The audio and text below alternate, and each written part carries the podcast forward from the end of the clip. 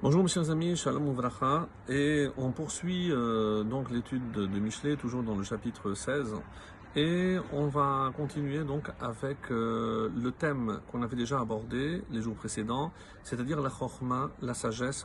On avait parlé euh, du roi, on avait parlé de l'humilité, et on continue à traiter le thème de la sagesse.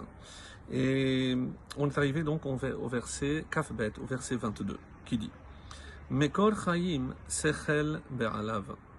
Et ici, Sechel Be'alav, le Sechel, c'est l'intellect, mais ici pour donner un sens cohérent donc à cette phrase, en tout cas d'après la traduction et d'après aussi l'interprétation de beaucoup de commentateurs.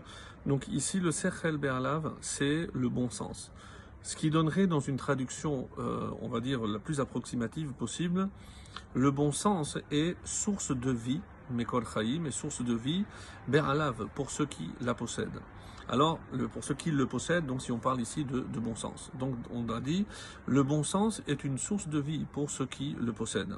Au Moussar Evilim Ivelet. Mais le châtiment des sots, Ivelet, et la sottise. Donc, euh, comment comprendre ce texte? Alors, Rachi, par exemple, nous dit que le, le sot, le évil, celui qui n'a pas le bon sens, celui qui euh, se dit que euh, tout est faux, alors évidemment que au lieu de prendre un risque et imaginons que c'est vrai, pourquoi on ne ferait pas l'effort? Donc c'est évidemment ce que c'est en ça que consiste sa sottise. Alors la sottise est constitue finalement les yissourines des Evilim, des sots. Et c'est ce que Rachid nous dit, ce n'est pas forcément pour leur mal, mais pour les mettre à l'épreuve. Le Radak nous dit que Hasechel, c'est comme l'intellect, le, bon sens, est comparé à Maïm Chayim, comme une fontaine d'eau vive. Et c'est-à-dire qu'elle continue. Et on, sait très, on connaît cette image dans le dans le Zohar où on parle de l'intelligence du Sechel qui est comparé à l'eau parce qu'elle est toujours en mouvement. Et le Ride nous dit, par exemple, par rapport pour les Evilim, par rapport à ces sauts, ils sont frappés par leur propre bêtise. C'est à l'instar euh, de l'image de celui qui creuse un, puits et qui tombe dedans. Je ne peux pas évidemment maudire le sort ou le mauvais destin, donc forcément les conséquences de nos actes, un jour ou l'autre, termineront se, se retourner contre nous. Et c'est cela, c'est comme ça qu'il faut comprendre ici, Moussar, Evilim, Ivelet. Donc c'est cette sottise qui finalement se retourne contre les propres sauts. On passe au verset 23, Kaf Gimel. Lev Yaskil Pihu. Donc ici, on a compris que le terme qui revient, c'est toujours le sechel. On avait, dit qu'il y a toujours un point commun, un dénominateur commun à certains versets. Euh, c'est souvent une notion. On a parlé des rois, de l'intelligence. Maintenant, c'est le sechel qui revient. Alors, lev chacham yaskil pihu. L'homme sage est attentif pihu à sa bouche là encore, attentif donc à tout ce qu'il dit et comment il dit les choses. Vers al sefatav Yosif l'écart. Et sur ses lèvres, il ajoute au savoir.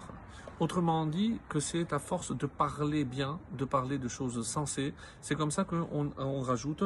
Et Rachid, par exemple, dit, c'est euh, le cœur ici qui enseigne la bouche à bien parler.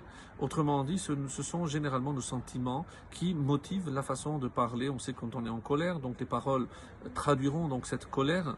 Le Chida dit servir Dieu avec le cœur. Comment? C'est par la Torah et par la Tefila. Et c'est comme cela donc que euh, on pourra évidemment comprendre que euh, la bouche, la parole nous a été donnée pour faire les louanges de Dieu.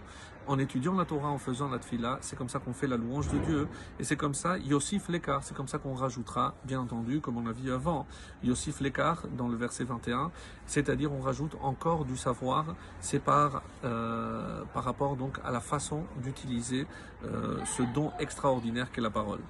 Et on termine avec le Kaf Dalet 24, Tsouf Devash Imre Noam.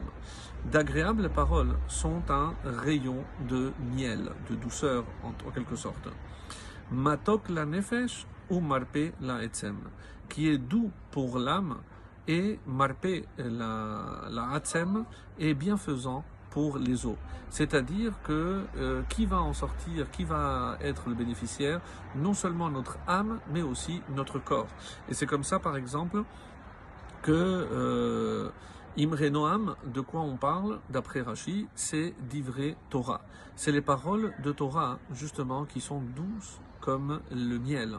Et Matok Kadevash, on sait que euh, c'est une coutume de, lorsque l'enfant commence à lire l'alphabet, de mettre du miel sur les lettres pour lui montrer que la Torah est douce.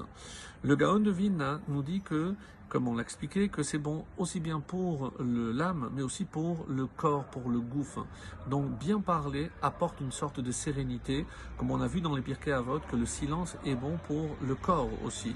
L'omatsati, la, la gouffe et, l'ashtika. Donc on voit bien qu'il y a aussi des conséquences euh, physiologiques et pas que psychologiques. Et Metsudot euh, David rajoute bon pour gouffe et pour le nefesh, comme on l'a expliqué. Le Chida, on dit que c'est aussi ça consiste en, la réparation du Lachon Hara par la Torah, et c'est comme cela que, évidemment, on apportera Netzor le et, et empêche tes paroles, tes, tes lèvres de parler du mal, et ça se